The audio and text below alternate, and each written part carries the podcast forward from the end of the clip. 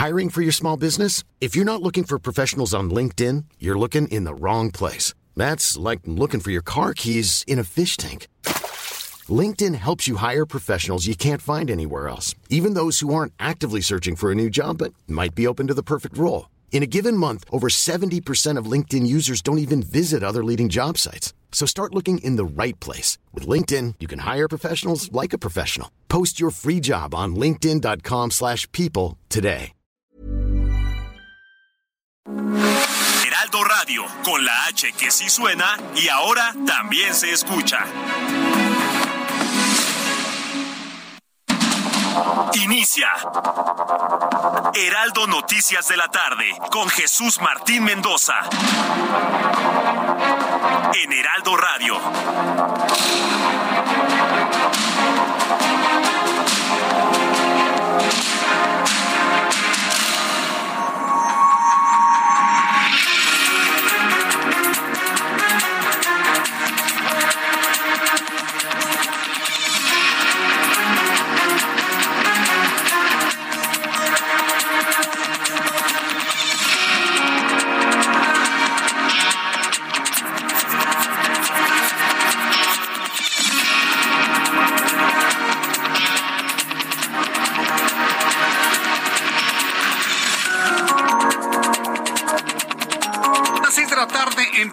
Hora del centro de la República Mexicana. Bienvenidos, muy buenas tardes. Iniciamos el Heraldo Radio y las noticias más importantes de esta hora de la tarde.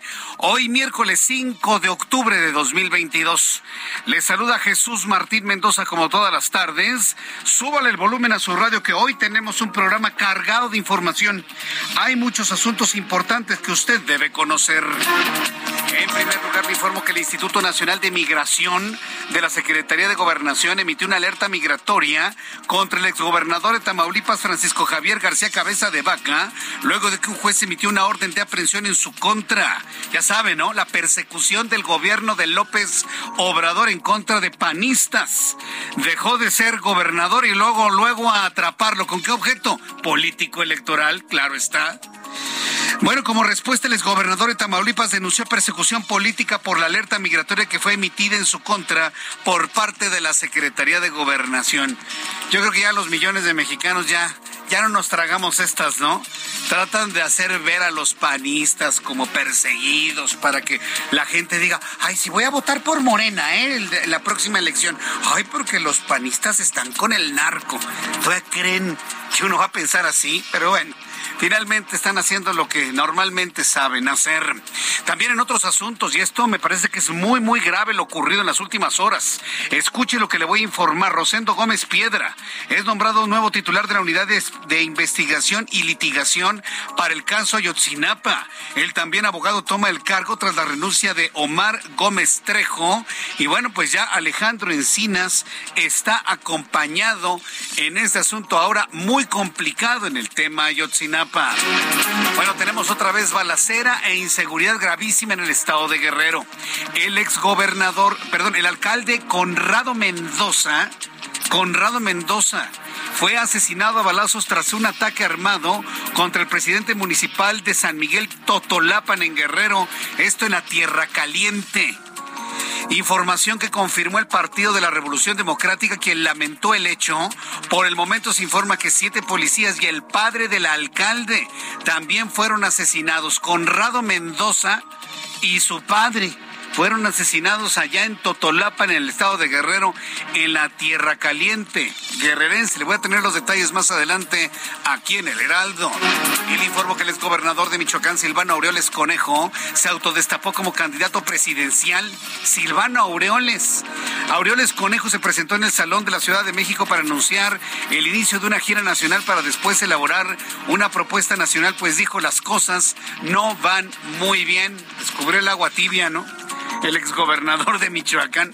Pero en fin, dice que quiere ser candidato a la presidencia de la República.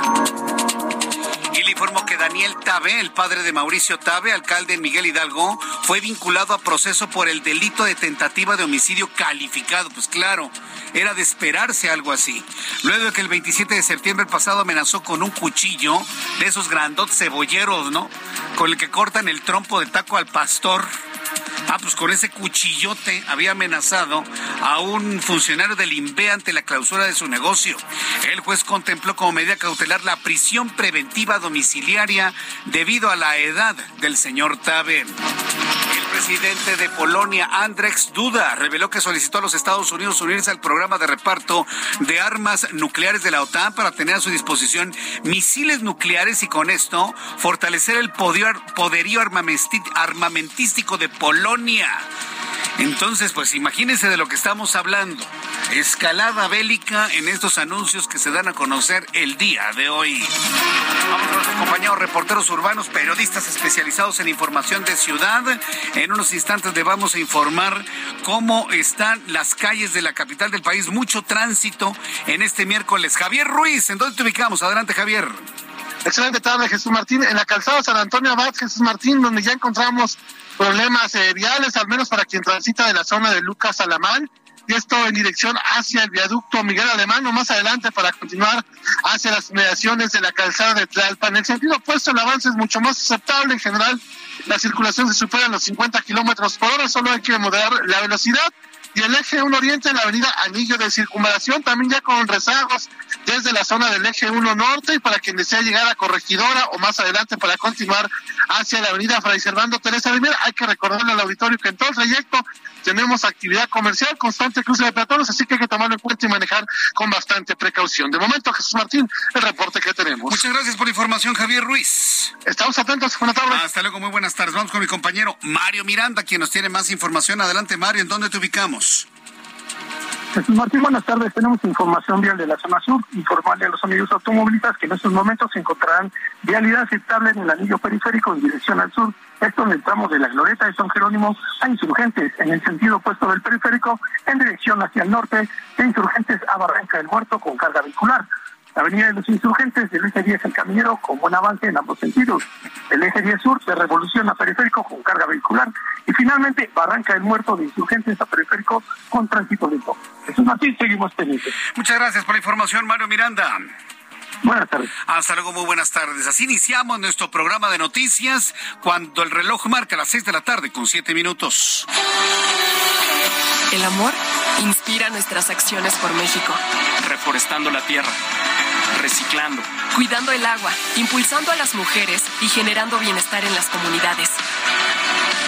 Juntos somos Coca-Cola y contigo el amor multiplica.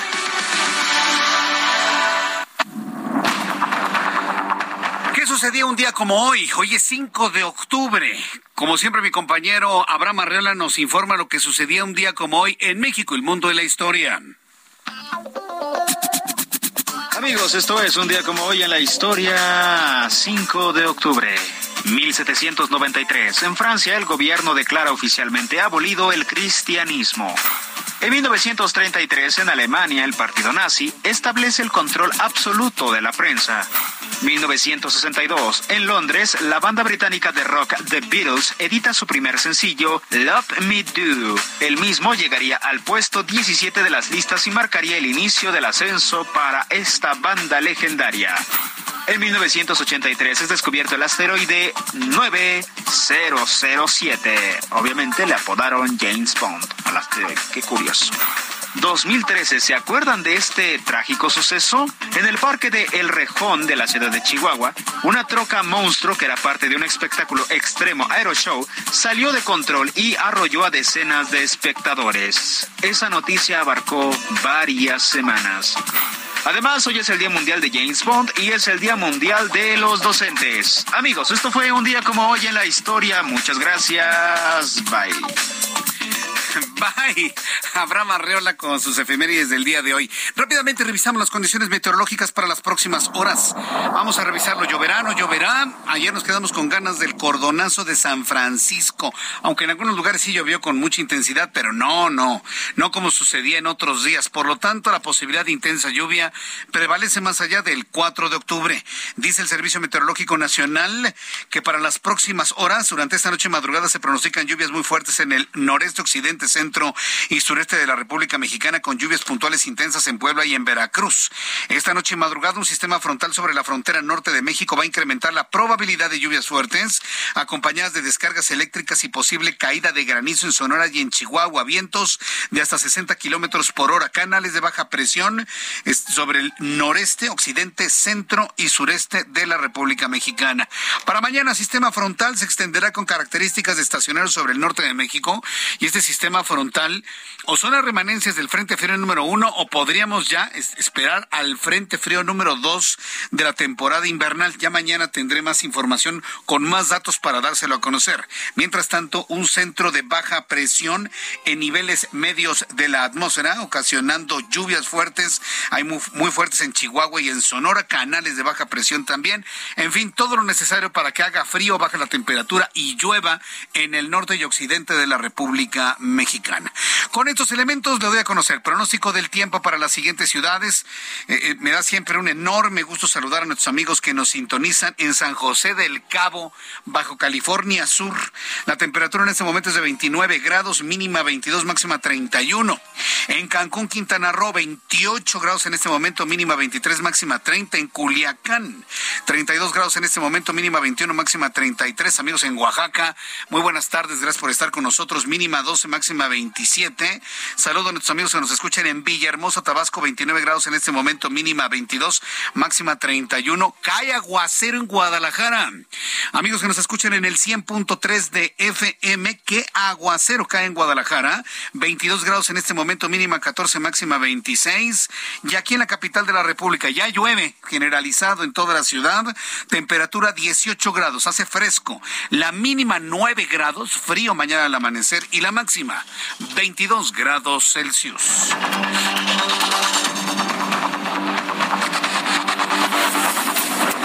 son las seis de la tarde con once minutos, hora del centro de la República Mexicana. Vamos al tema central, al primero del día de hoy.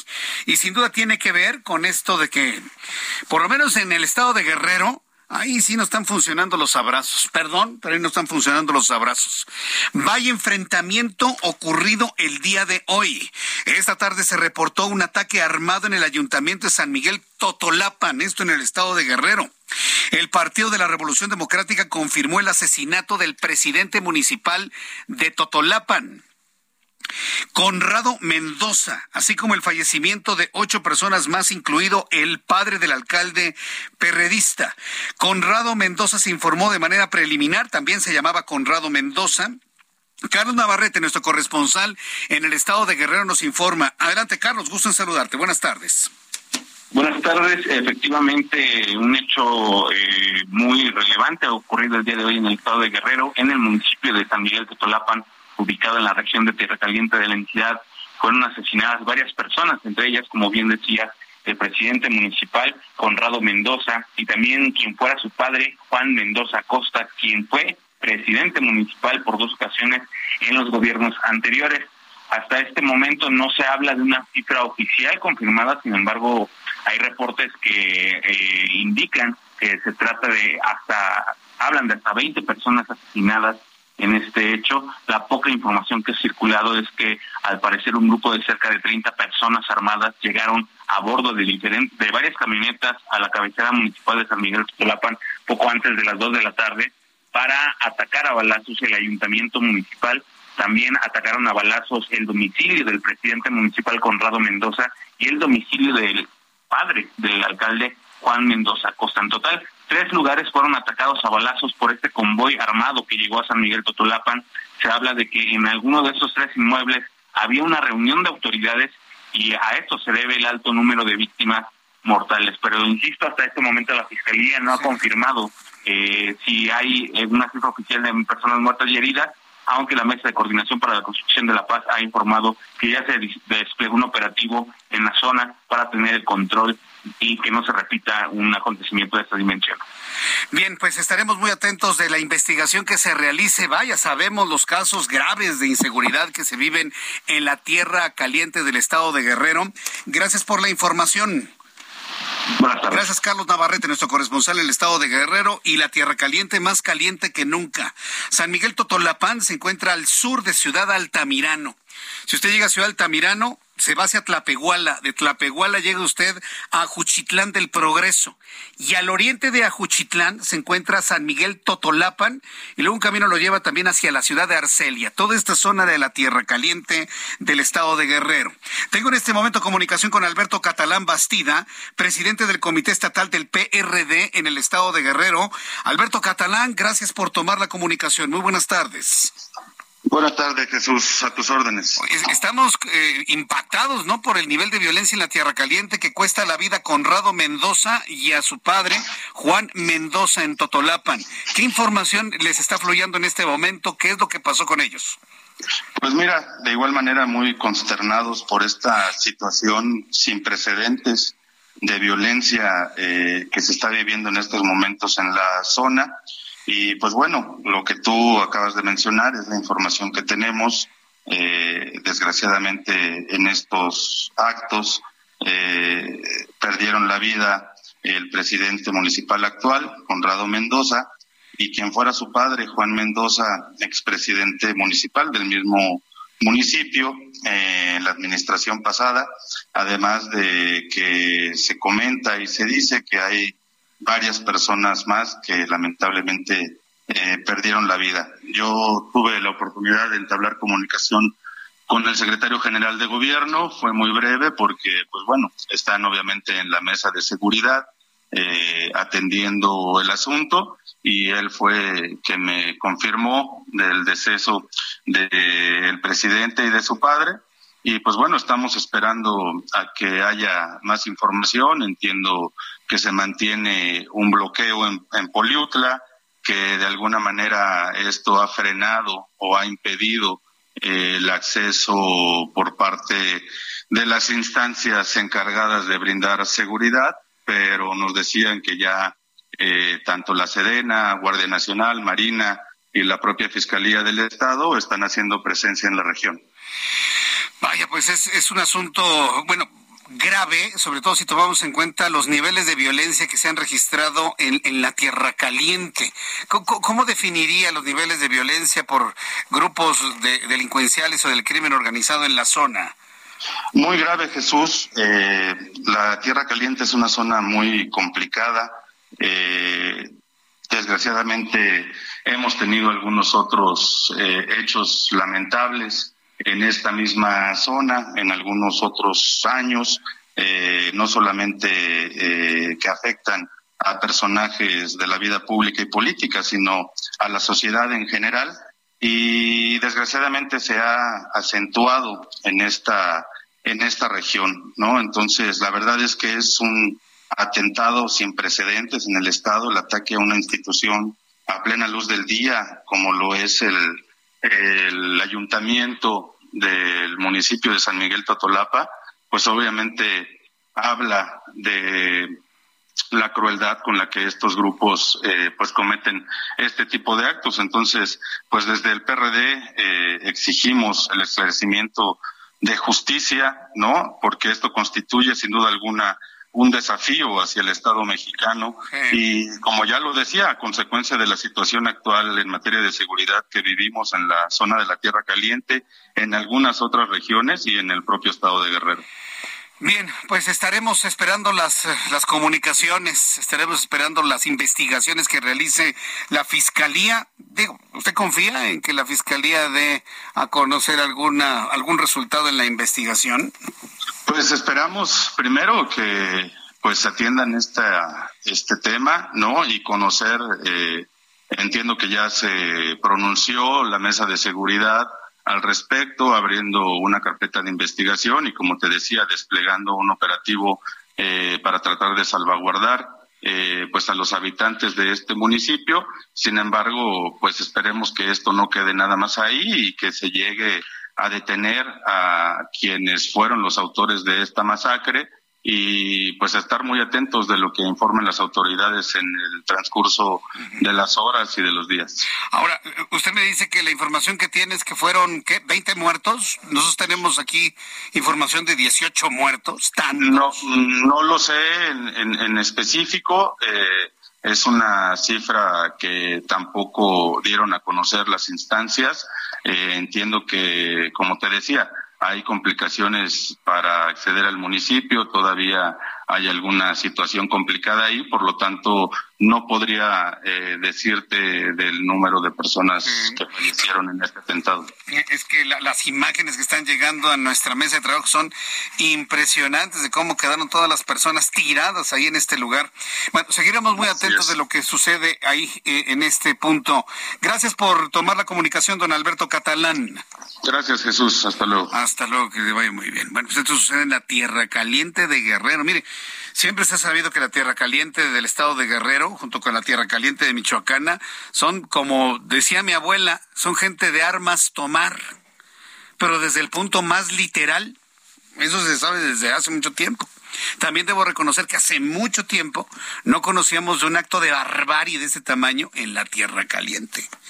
Pero ahora este hecho ha trascendido al país, a los medios de comunicación, debido a que por lo menos en las imágenes que ha estado compartiendo Tlatuán y Cuauhtémoc a través de Twitter, pues se observan uno, dos, tres, cuatro, cinco, al menos en las primeras imágenes, al menos siete, ocho cuerpos tirados en el lugar donde fueron ejecutados, entre ellos el presidente municipal eh, Conrado Mendoza y su padre, Juan Mendoza, que por cierto había sido denunciado por actos de corrupción cuando había sido presidente municipal. Bueno, se traen ahí un jaloneo con el poder verdaderamente tremendo. Pero pues vamos a estar muy atentos de lo que vaya investigando la Fiscalía del Estado de Guerrero y vaya dando cuenta de esta investigación. Son las seis de la tarde con 20 minutos, las seis de la tarde con 20 minutos hora del centro de la República Mexicana. A ver qué explican el día de mañana sobre, sobre este incidente. Bueno, quiero informarle en otro asunto que le presenté como principal durante el resumen de noticias inicial que el Instituto Nacional de Migración de la Secretaría de Gobernación ya le cerró la puerta a Francisco Javier García Cabeza de Vaca, el exgobernador de Tamaulipas. Ya le cerró la puerta. Han emitido una alerta migratoria a nombre del exgobernador de Tamaulipas, luego de que un juez federal libró una orden de aprehensión en su contra. Una orden de aprehensión por motivo de qué o qué? La persecución la persecución total en este momento, señalando con dedo flamígero culpabilidades al exgobernador de Tamaulipas sin comprobárselo. Carlos Juárez, corresponsal en Tamaulipas, nos informa. Adelante, Carlos. Un gusto saludarte a ti a todo territorio. Bueno, pues así está la situación. Eh, nos tomó por sorpresa incluso esta información de que se emite la alerta migratoria a nombre del exgobernador de Tamaulipas, el panista Francisco Javier. Cabe señalar que la Fiscalía General de la República solicitó la intervención del Instituto Nacional de Migración para emitir una alerta migratoria en contra del exgobernador de Tamaulipas, Francisco Javier N., al mediar una orden de aprehensión en su contra emitida por un juez de distrito por su probable intervención en hechos delictivos de delincuencia organizada. Lo anterior, dice comunicado de prensa, con el propósito de verificar, registrar e informar a las autoridades respectivas sobre los movimientos de ingreso y salida del personaje mencionado. Ya por la tarde, el mismo gobernador, a través de sus redes sociales, manifestó que no le extraña este tipo de situaciones y es que Francisco Javier García Cabeza de Maca, que no ha tenido ningún ninguna aparición pública y no había hecho ningún pronunciamiento en estos en estos días, manifestó que se acaba de enterar pues, en un comunicado de la CEU de la supuesta orden de aprehensión y alerta migratoria en su contra. Aseguró que no le extraña y que, bueno, pues es una persecución política. Acusó al gobierno de México de que le urgen distractores y adelantó que su defensa aportará la información pertinente. Jesús Martín, es, es la información. Gracias, gracias por esta información, Carlos Juárez. Muy buenas tardes. Hasta luego, que te vaya muy bien, muy buenas tardes. Por supuesto, hay una intensa reacción por parte del propio Francisco Javier García Cabeza de Vaca. Le ponen ya Francisco Javier N. Ay, por, favor, ¿no? Si esto fuera Twitter, le pondría la carita así de un payasito, ¿no? Sí, le pondría un emoji de un payasito. No, no le hagan. Saben perfectamente bien cómo se llama el exgobernador de Tamaulipas. No, no me vengan con esas, ¿no? Sino, por favor, por favor. Y bueno, pues le están cerrando la puerta. Y el asunto es, si él es culpable, que se lo comprueben. Pero el asunto es preocupante porque genera un antecedente gravísimo. Si el gobierno piensa que usted es culpable, le van a cerrar la puerta antes de comprobarle su, culpabilidad. Y le van a emitir una orden de aprehensión antes de que le presenten las pruebas de que usted es culpable de tal delito. Por lo tanto, le están violentando su presunción de inocencia. Y no porque me interese defender a cabeza de vaca, que se defiende el solito, sino por el antecedente que genera para ti, para ti, para ti, para usted, para usted, para mí, para todos. Hoy más que nunca la configuración está al revés. Todo el mundo es culpable hasta que se demuestre lo contrario. El culpable tiene que demostrar inocencia. La justicia obra al revés en este momento. Vamos a estar muy atentos finalmente de las reacciones del exgobernador.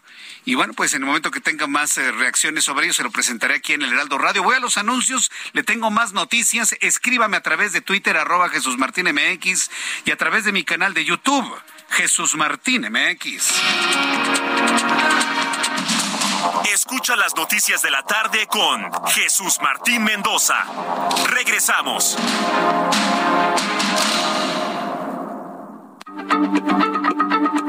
Heraldo Radio, la H se lee, se comparte, se ve y ahora también se escucha.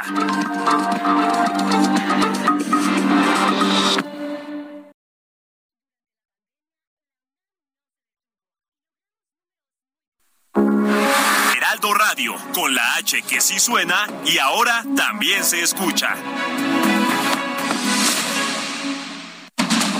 Continúa Heraldo Noticias de la tarde con Jesús Martín Mendoza.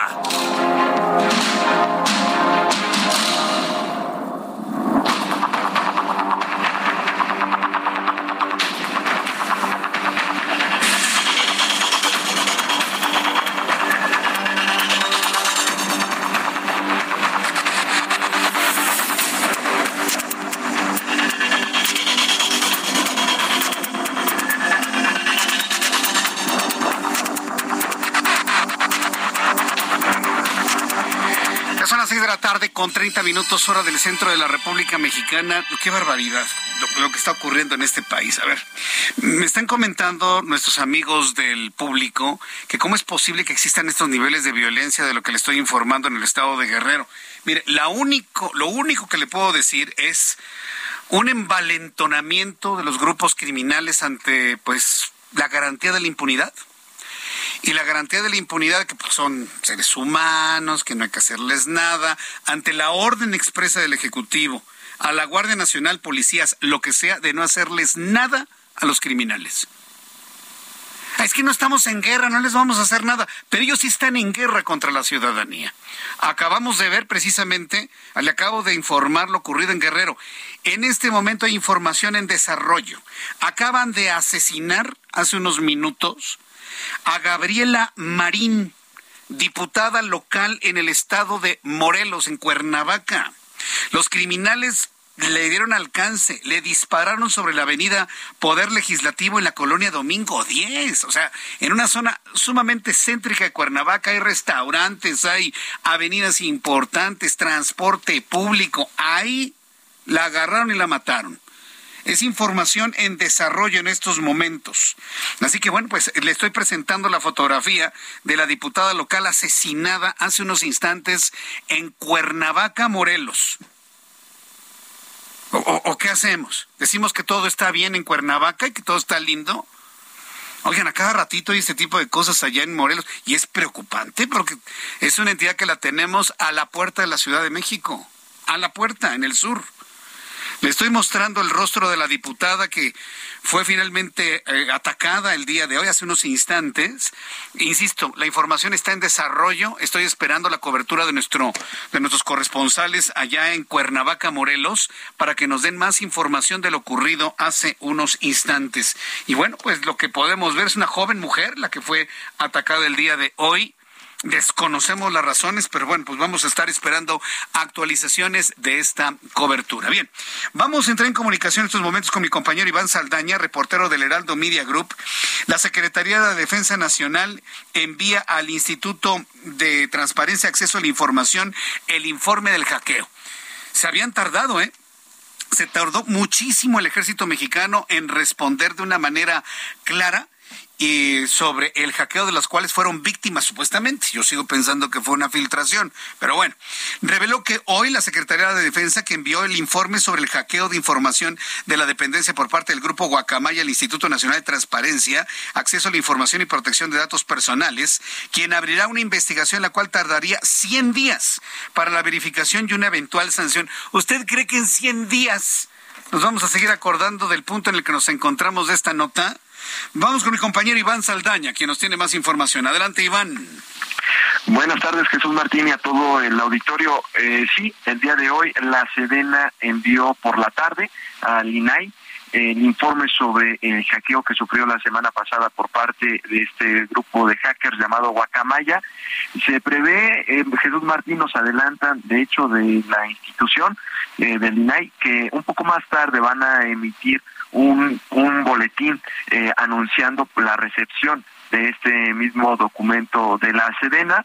Y pues bueno eh, también nos adelanta Jesús Martín eh, que parte de la contestación de la respuesta por parte de la Sedena fue que confirman que desde el 9 de septiembre se detectó una vulnerabilidad en el software del correo electrónico institucional administrado por la Dirección General, dentro de una Dirección General de la Sedena, y pues ahí fue que se dio el alertamiento y el día 30 de septiembre, ya con evidencia obtenida mediante el resultado de análisis forense, se confirmó que el software del correo electrónico institucional sufrió un acceso no autorizado y también que el correo electrónico institucional vulnerado no se encuentra, así lo dice el documento que ya está circulando, no se encuentra eh, ligado ni enlazado a sistemas relacionados con tratamiento de datos personales, sino que únicamente es un medio que permitió el intercambio de información. Sin embargo,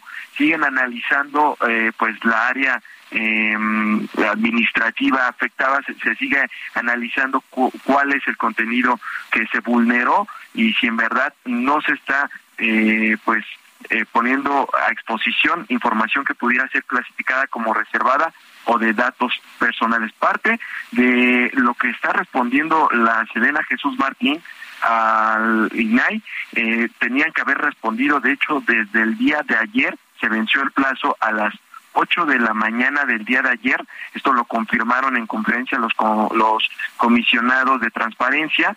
Y pues también informaron que van a abrir esta investigación, la que tú adelantas, una investigación que podría durar hasta 100 días, porque son 50 días de la información, de la verificación de los datos, la investigación, y 50 días eventualmente para, pues, para una eventual sanción más bien, esto es lo que podrían estar eh, me, señalando por parte de, del INAI y pues en unos minutos más me, eh, nos informaron Jesús Martín que van a emitir por parte del INAI pues información oficial de la recepción de este documento que solamente la carátula es la que está circulando en estos momentos Jesús Martín. Correcto. Bueno, pues estaremos atentos de, más información que provea eh, el, ejército mexicano a través de la Secretaría de la Defensa Nacional. Muchas gracias, Iván Saldaña, por esta información. Buenas tardes. Hasta luego, muy buenas tardes. Son las seis de la tarde con 37 minutos, hora del centro de la República Mexicana. Estoy esperando actualización del ataque a Gabriela Marín Sánchez, diputada del, eh, del Congreso de Morelos. Bueno, pues quiero decirle que apenas eh, eh, Gabriela Marina había tomado rendido protesta el pasado 15 de julio. Sí, ella pertenecía al partido Morelos Progresa. Ella pertenecía a ese partido político.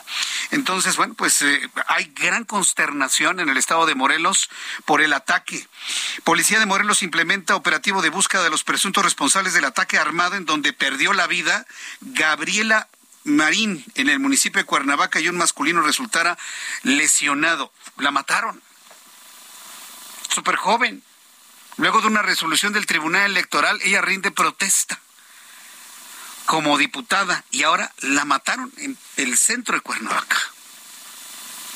Es más, usted busca su nombre y todavía aparecen los videos en donde rindió protesta apenas el 15 de julio ante el Congreso del Estado de Morelos. Hasta el momento no hay ni una sola reacción por parte del gobernador de la entidad. Estaremos muy atentos a alguna primera reacción a través de redes sociales por parte del gobernador constitucional del estado de Morelos ante esto que, bueno, pues evidentemente pues va a generar indignación total, así como está generando en el estado de Guerrero indignación por el asesinato del presidente municipal de Totolapan y ahora una diputada asesinada, una diputada del Congreso local asesinada. ¿Qué momento estamos viviendo, eh? Y luego después de lo aprobado en el Senado de la República ayer, dígame qué ha cambiado. Por lo menos disuasivo no es, ¿eh? Que el ejército se encuentre en las calles, disuasivo para nada, en absoluto. Mientras tanto, hoy el presidente mexicano, en su aparición matutina, dijo que quieren debilitar a Luis Crescencio Sandoval, general secretario de la Defensa Nacional, con señalamientos de que intercedió por militares detenidos por el caso de la desaparición de los 43 normalistas de Ayotzinapa, como el capitán José Martínez Crespo, están metidos en un callejón sin salida. Porque la investigación de Alejandro Encinas apunta hacia militares. Pero pues ahora se les busca exonerar de esas responsabilidades. Noemí Gutiérrez, nuestra compañera reportera, nos tiene más información. Adelante, Noemí. Hola, muy buenas tardes. Pues sí, como bien comentas, hoy en la mañanera el presidente Andrés Manuel López Obrador aseveró que quieren debilitar al secretario de la Defensa Nacional, el general Luis Crescencio Sandoval, con estos señalamientos de que quiere intervenir por estos militares que han sido detenidos por la desaparición de los 43 normalistas de Ayotzinapa. Incluso dijo que si fuese esa la influencia militar decisiva, pues no estarían en la cárcel los oficiales. También enfatizó que el general Luis Crescencio Sandoval no le hizo ninguna petición al respecto ni le mandó ninguna carta como supuestamente es el filtro. Pero escuchemos qué fue lo que dijo el presidente esta mañana. Es un hombre íntegro, es una gente leal, honesta, es un hombre recto y respetuoso de las decisiones que toma el comandante supremo de las Fuerzas Armadas y leal. Entonces han querido debilitarlo porque precisamente actúa con rectitud. Y bueno, comentarte que durante la mañanera también se le cuestionó de esta creciente presencia de las Fuerzas Armadas en varias tareas, como que la Marina asumió la supervisión migratoria en el aeropuerto capitalino, pero también otras tareas que tiene asignada el ejército. Rechazó que un militar pueda llegar a la presidencia en 2024. Sin embargo, pues agradeció el apoyo que ha tenido de las secretarías de Marina y Defensa durante los desastres naturales, pero también especialmente por la pandemia de COVID-19. Aclaró que es cuarista y separa el poder militar del poder civil. Textual se le preguntó, ¿no veremos aquí en México a un general de cinco estrellas? A lo que el presidente respondió, no. Ellos no están pensando en esto, este es un ejército leal, civil, legal, es un ejército leal al gobierno civil, legal y democráticamente constituido. Pues parte de la información que tuvimos esta mañana. Bien, pues muchas gracias por la información. Buenas tardes. Gracias, Noemí. Que te vea muy bien esta compañera reportera con estas reacciones del presidente mexicano ante esto, ¿no? A ver, dígame, el Senado de la República, bueno, Morena y la Secretaría de Gobernación dobla la oposición y no nada más les ganaron el voto para el dictamen, sino que les duplicaron la cantidad de votos. Aquí entrevisté a varios integrantes de la oposición que me decían, no, no, no, numéricamente ya les ganamos, no va a pasar el dictamen. No nada más pasó, sino que les duplicaron 84 votos a favor contra 40 de la oposición. ¡Qué vergüenza! ¿Se imagina? ¿Qué significa eso? Que si la Secretaría de Gobernación y el Partido Morena aplican la misma estrategia cuando les caiga en su mano la reforma electoral que desaparece al INE y al Tribunal Electoral del Poder Judicial de la Federación para que las elecciones se hagan en gobernación, ¿sabe lo que va a pasar? Que se va a acabar el INE. Estamos ante una situación así. Tenemos el antecedente ya de una operación política dura, fuerte, intensa, en los términos que usted quiere, en donde Morena sí alcanza las mayorías la mayoría absoluta para poder hacer lo que quiere hacer. Si esto, lo que vimos ayer en el Senado de la República, prevalece para la reforma electoral, adiós INE, adiós tribunal. ¿Qué va a hacer la oposición? Ayer no hizo nada, ¿eh? Hoy entrevisté a Damián Cepeda. Le dije, no, que tenían los números. ¿Y sabe lo que me contestó Damián Cepeda? Me dijo, yo hablo por mi voto, yo hablo por mi partido. Si quieren saber por qué los otros votaron, pregúntenle a cada uno. Esa fue su respuesta, por el amor de Dios. Esa fue su respuesta. Yo evidentemente molesto le dije, no puede ser. Pues no que iban juntos. No, no, no, yo no puedo hablar por los demás. Que los demás hablen por su, el sentido de su voto. No hay alianza. Se acabó la alianza. Ya. El PAN va solito, el PRI ya está con Morena, el Primor, PRD, pues tuvo que bajar las manos. Al ratito voy a platicar con Jesús Zambrano para que nos diga qué pasó en el Senado de la República. Sí. Por lo pronto, bueno, en otro asunto, eh, eh, en, otro asunto que me parece muy, muy importante que se, que se vea, precisamente la investigación del tema Ayotzinapa, ya lo escuchábamos con el presidente de la República, los tienen en un callejón sin salida. ¿Son o no son responsables los elementos del ejército mexicano del batallón 27 en Iguala? ¿Son o no lo son? El asunto es que estamos en un punto en donde la investigación no sabemos hacia dónde va a dirigirse. Por lo pronto, el abogado y doctor en ciencias políticas Rosendo Gómez Piedra fue designado como el nuevo titular de la Unidad Especial de Investigación y Litigación para el caso Ayotzinapa, en sustitución de Omar Gómez Trejo, quien renunció el pasado 27 de septiembre. Vamos a escuchar el informe de Diana Martínez, nuestra compañera reportera del Heraldo Media Group, quien nos informa. Adelante, Diana. Así es, Jesús Martín, te saludo con gusto. Rosendo Gómez Piedra es el nuevo titular de la Unidad Especial de Investigación y Litigación para el caso Ayotzinapa. Fuentes federales confirmaron que tras la renuncia de Omar Gómez Trejo la semana pasada, Gómez Piedra encabezará el área de la Fiscalía General de la República encargada de la investigación sobre la desaparición de los 43 normalistas. Gómez Piedra fue designado por el fiscal Alejandro Gertz Manero y el nuevo titular de la UEILCA es abogado fue presidente del Tribunal de Conciliación y Arbitraje de Tabasco, así como director jurídico del Fonatur. El 26 de junio de 2019 se publicó en el Diario Oficial de la Federación el acuerdo por el que se crea la UEILCA, que se encarga de investigar y perseguir delitos cometidos en Iguala en septiembre de 2014. En ese momento, como titular, fue nombrado Omar Gómez Trejo, quien tenía la calidad de agente del Ministerio Público Federal. Y bueno, pues Gómez Piedra llega en un contexto de críticas a la Fiscalía por el desistimiento de órdenes de aprehensión en el caso Ayotzinapa y porque pues aparentemente se solicitó la orden de aprehensión contra el ex procurador general de la República, Jesús Murillo Caram, sin consultarle a Gómez Trejo. Hasta aquí mi reporte. Bien, pues muchas gracias por la información a nuestra compañera reportera Diana Martínez. Bien, eh, tengo ya eh, reacciones por parte del gobernador constitucional del estado de Morelos, Cuauhtémoc Blanco. Hace, hace unos minutos, Cuauhtémoc Blanco ha escrito en su cuenta de Twitter a propósito del asesinato de la diputada Gabriela Marín. Dice Cuauhtémoc Blanco, condena el cobarde asesinato de la diputada local Gabriela Marín. Se ha desplegado el operativo de seguridad a fin de dar con los responsables en Morelos. Escribe Cuauhtémoc Blanco, no vamos a permitir ataques que vulneren a nuestra sociedad. Estamos con familiares y amigos de la legisladora en este momento y remata su mensaje de Twitter con un moño negro qué situación en el estado de Morelos. Bien, pues vamos a estar muy atentos de lo que sucede ahí. En este escenario, sí, ¿ha servido de algo la presencia del ejército o ha, ha, servido al menos de manera disuasiva para evitar lo que ya ocurrió en Totolapan, lo que ha ocurrido en Cuernavaca? La respuesta es no. Tengo en la línea telefónica Jesús Zambrano, líder nacional del Partido de la Revolución Democrática. Estimado Jesús Tocayo, bienvenido al Heraldo Radio. Muy buenas tardes. Muy buenas tardes, Tocayo, estimado amigo, eh, a tus órdenes, como siempre. ¿Qué pasó en el Senado, Jesús? Eh, platiqué con muchos líderes de la oposición. Estaban seguros que con el número no pasaba el dictamen en el Senado y no nada más pasó, les duplicaron la cantidad de votos.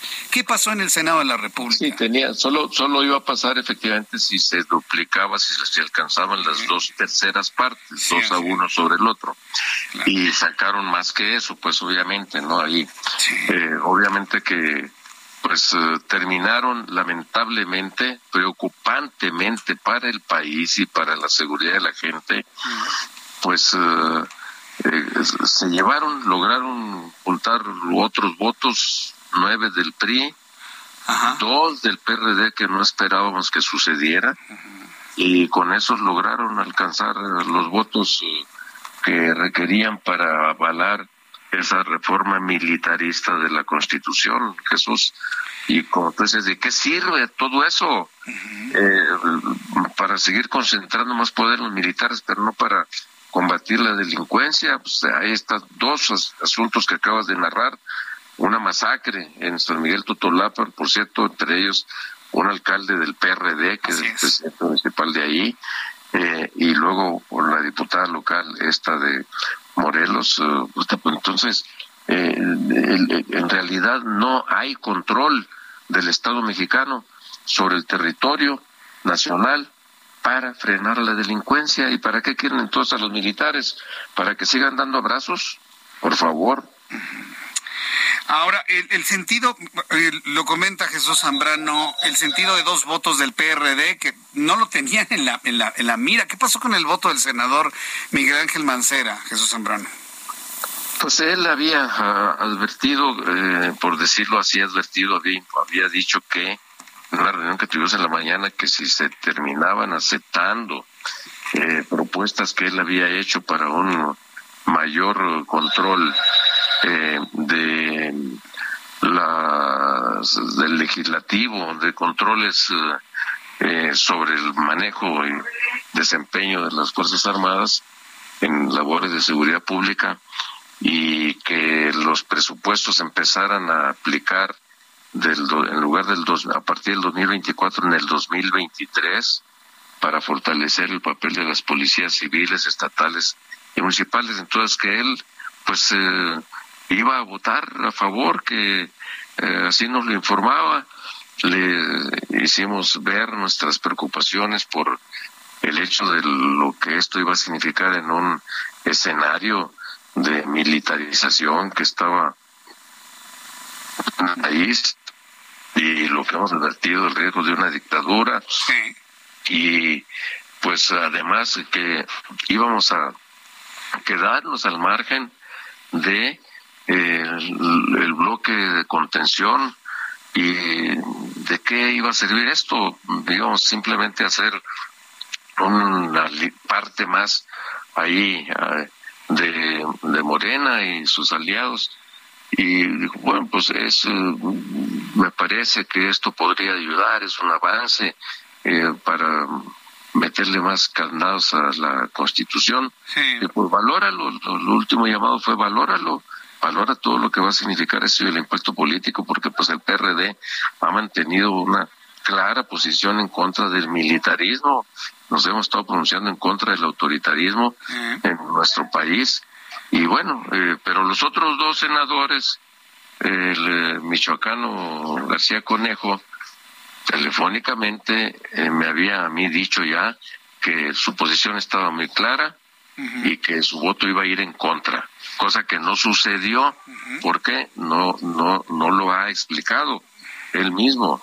Y el que sí dijo desde la mañana que él iba en contra de eso porque iba este, estaba en contra de los planteamientos del partido y que eso no iba a ayudar, pues fue el senador Fósil de Tabasco, que sí fue el único voto de los tres del PRD en el Senado, eh, en eh, contra. Jesús Zambrano, podemos analizar bueno, pues, los efectos de una eh, de una aprobación de este dictamen que ha regresado a la Cámara de Diputados desde el punto de vista de seguridad militar, etcétera, etcétera. Pero muchos mexicanos estamos preocupados de si el partido Morena, el presidente de la República, la Secretaría de Gobernación, vuelven a aplicar esta estrategia de, entre comillas, convencimientos, cuando les llega a sus manos la propuesta de reforma electoral, pues estamos visualizando que adiós cine y adiós tribunal y adiós lo que hemos construido desde 1997, Jesús Zambrano. Si vuelve a pasar lo mismo con esa iniciativa,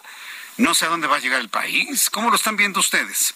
No, pues con mucha preocupación, efectivamente, Jesús, porque ya abrieron el camino. Claro. Y van a seguir insistiendo en esa ruta para llevarnos a la a, eliminar esta democracia que habíamos venido construyendo y que nos ha permitido un conjunto de manejos de democratización de la vida pública del país pues ahora estamos ante un retroceso con un presidente que se comporta como un dictador en Palacio Nacional, eh, subyugando a los demás poderes, pasando por encima de la Constitución y del Estado de Derecho, y todo eso no lo toman en cuenta. Bueno, pues entonces ahora queriendo desaparecer al árbitro electoral imparcial y autónomo como es el INE, pues, pues ya, ya sabemos para dónde vamos.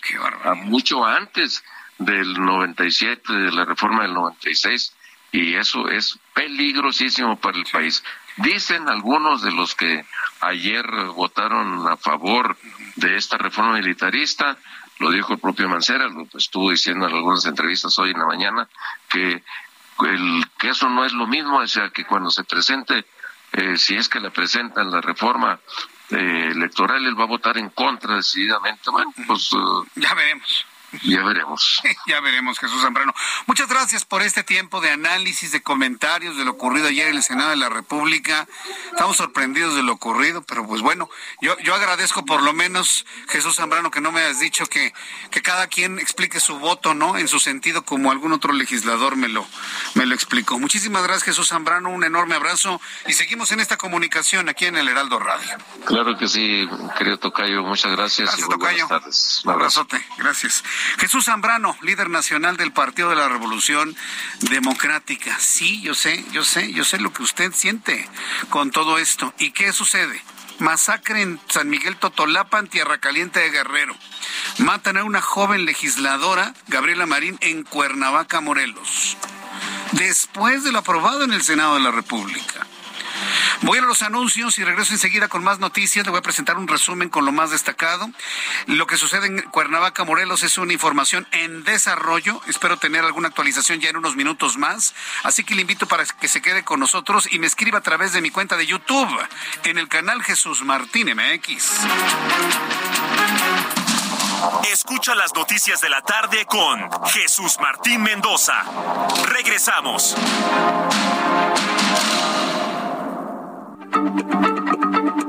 Heraldo Radio, la H se lee, se comparte, se ve y ahora también se escucha.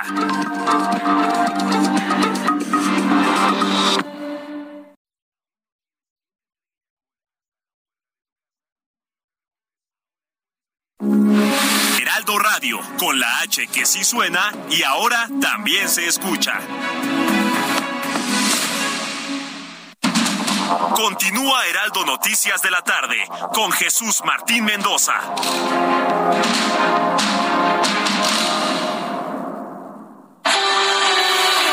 El amor inspira nuestras acciones por México. Reforestando la tierra, reciclando, cuidando el agua, impulsando a las mujeres y generando bienestar en las comunidades. Juntos somos Coca-Cola y contigo el amor multiplica.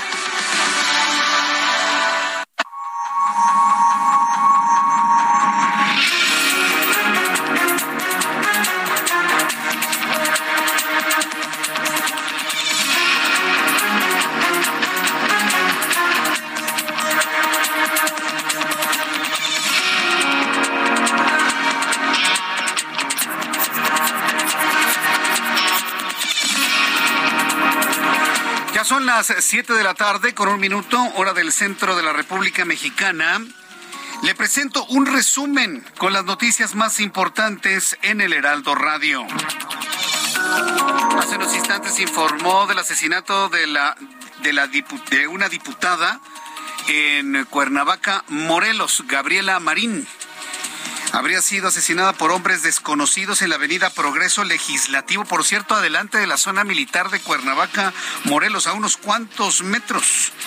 Bueno, esto sucede entre las calles de Nueva Francia y Apolo 11 en, esta zona de Cuernavaca, Morelos, ahí en la avenida principal. Las avenidas se encuentran en este momento cerradas. Ya hace unos instantes, ya hace unos instantes el gobernador de la entidad Cuauhtémoc Blanco ha dado a conocer su postura sobre estos hechos.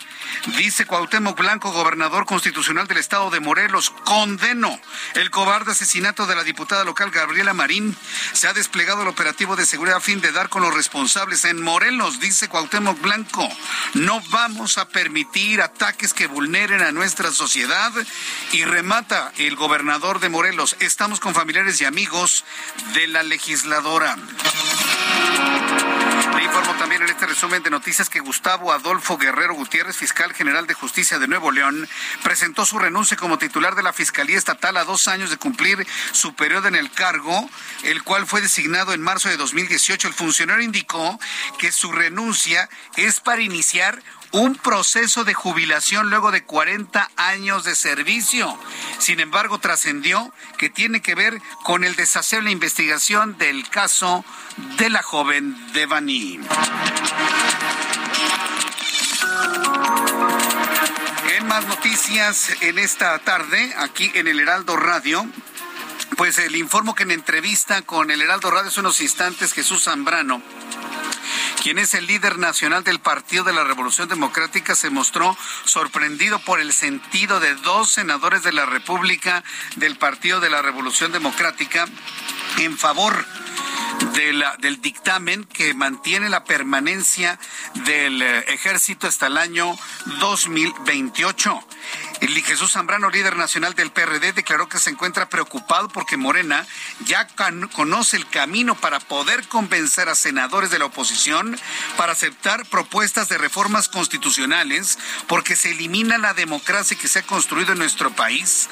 Le preocupa a Jesús Zambrano que este mismo camino se use para una aprobación de la desaparición del INE y del Tribunal Electoral del Poder Judicial de la Federación. Esto dijo Jesús Zambrano. Efectivamente, Jesús, porque ya abrieron el camino para llevarnos a la a eliminar esta democracia que habíamos venido construyendo y que nos ha permitido un conjunto de manejos de democratización de la vida pública del país pues ahora estamos ante un retroceso con un presidente que se comporta como un dictador en Palacio Nacional, eh, subyugando a los demás poderes, pasando por encima de la Constitución y del Estado de Derecho y todo eso no lo toman en cuenta. Bueno, pues entonces ahora queriendo desaparecer al árbitro electoral imparcial y autónomo como es el INE, pues, pues ya, ya sabemos para dónde vamos. Qué Este nos dijo Jesús Zambrano. Hoy el Heraldo Radio, en otra de las noticias importantes en este resumen, extiende su amplitud y extiende su cobertura hacia los oyentes hispanos y angloparlantes en los Estados Unidos.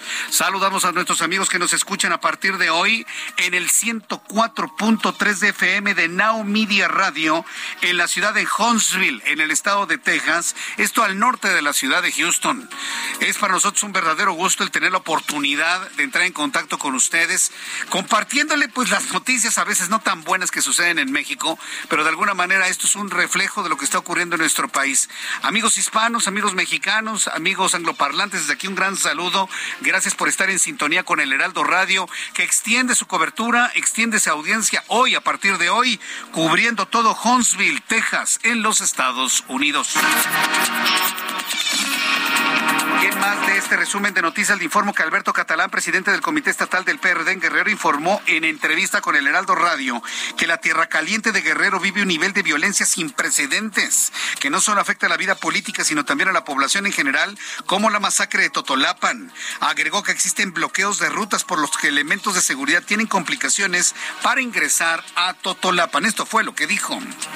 La Tierra Caliente es una zona muy complicada Hemos tenido algunos otros eh, hechos lamentables en esta misma zona, en algunos otros años, eh, no solamente eh, que afectan a personajes de la vida pública y política, sino a la sociedad en general. Desgraciadamente se ha acentuado en esta en esta región, ¿no? Entonces, la verdad es que es un atentado sin precedentes en el Estado, el ataque a una institución a plena luz del día, como lo es el, el ayuntamiento del municipio de San Miguel Totolapa, pues obviamente habla de la crueldad con la que estos grupos eh, pues cometen este tipo de actos. Más noticias en este resumen le informo que hoy Santiago Krill, quien es el presidente de la mesa directiva de la Cámara de Diputados, pero destacado integrante del PAN, pues ya le dio el cerrojazo a la Alianza Va por México. Dice que no puede haber más alianza. Para el presidente de la mesa directiva de la Cámara de Diputados, el panista Santiago Krill Miranda, la Alianza Va por México ya no es posible, debido a que los partidos que la componen no honraron su palabra que le dio vida a la coalición. Le informo que el emblemático Callejón del Beso en Guanajuato, uno de los lugares más visitados por turistas, fue cerrado ante una serie de conflictos entre particulares y autoridades del gobierno. Durante la madrugada de este miércoles, este icónico callejón que congrega a miles de personas fue clausurado a solo una semana de que inicie el Festival Internacional Cervantino, que tiene lana, hombre. Los vecinos, los dueños de los balcones, no me pagas tanto, no me pagas tanto, no, a mí me toca más, no me... pues lo cerraron. No hay Callejón del Beso, se acabó. Nada para nadie. Ambiciosos. Porque finalmente eso es. Y dejaron al Festival Internacional Cervantino sin el clásico paseo y la callejoneada en el Callejón del Beso. Oh, sí, mi amor, déjame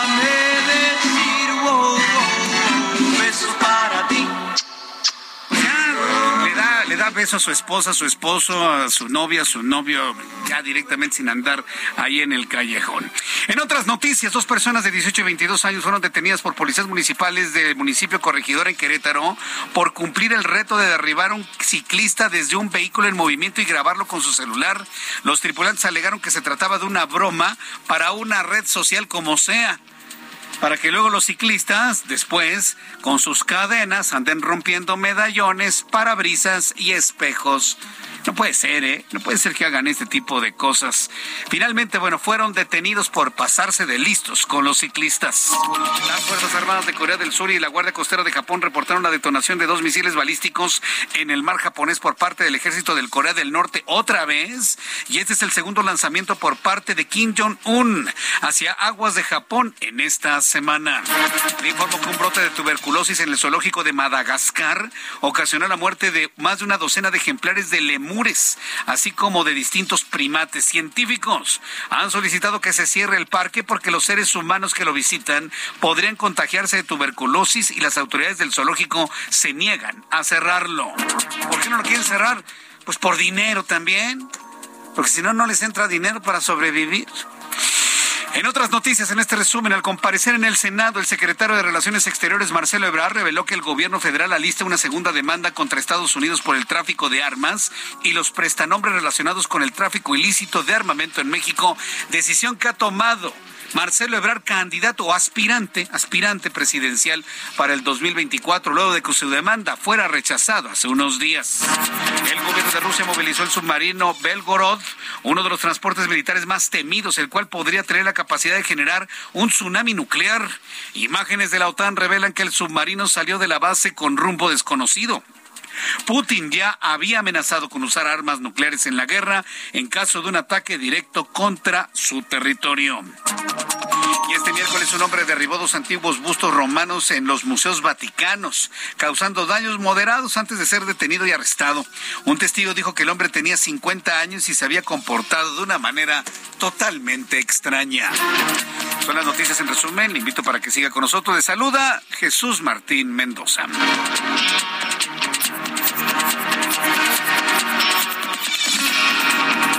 7.11, las 19 horas con 11 minutos, hora del centro de la República Mexicana. Qué día tan intenso de noticias. No se pierda un solo minuto en el Heraldo Radio. ¿eh? Quédese aquí, no se pierda un solo minuto, un solo segundo de la información que le hemos preparado para usted. Vamos con mi compañero Javier Ruiz, que nos tiene información de vialidad en el centro del Valle de México. Adelante, Javier, ¿en dónde te ubicamos? Buenas tardes. Avenida Monterrey, Jesús Martín, excelente tarde y comienza allá a llover Jesús Martín desde hace un rato, ligera llovizna ya que caen todas las inmediaciones de la colonia Roma, la colonia Condesa, y esto también provoca que el avance sea lento, al menos para quien transita sobre esta avenida.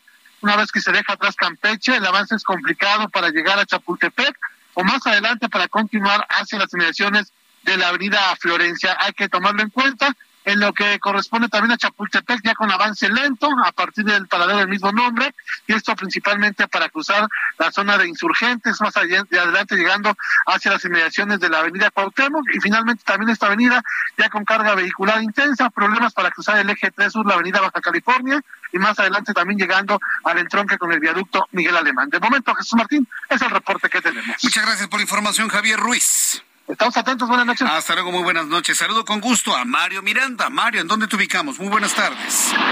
¿Qué tal, Jesús Martín? Buenas tardes. Nos encontramos en la alcaldía Miguel Hidalgo, donde en estos momentos ya llueve fuerte en esta zona de la colonia Escandón. Informarle a los amigos automovilistas que encontrarán vialidad aceptable en la avenida Patriotismo de San Antonio a la incorporación del circuito interior.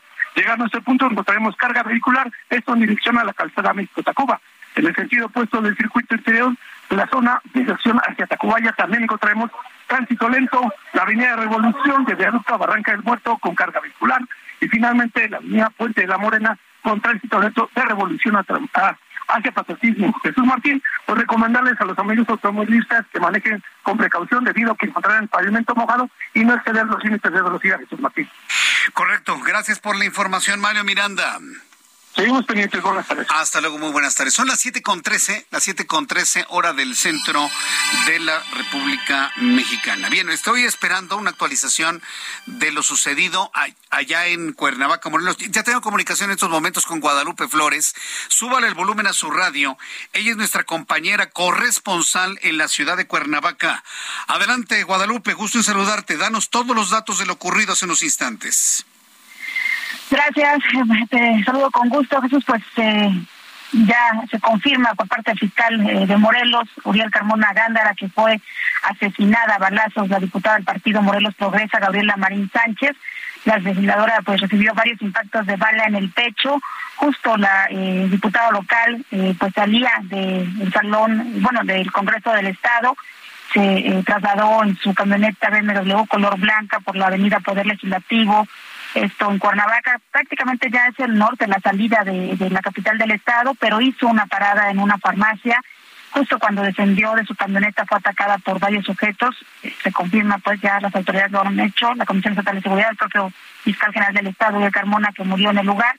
Los hechos ocurrieron esta, esta tarde, prácticamente hace una hora, cuando la legisladora pues salió de las instalaciones del Congreso del Estado, tomó su vehículo, abordó su vehículo y pues solo descendió a esta farmacia y ahí fue atacada. Ya la policía ha implementado todo un operativo eh, de, búsqueda de los presuntos responsables de este ataque. También eh, se confirma que eh, fue atacado su esposo, su escolta. Él resultó lesionado en el ataque. Y en este momento hay un impresionante operativo de, seguridad en todo lo que es el norte de Cuernavaca.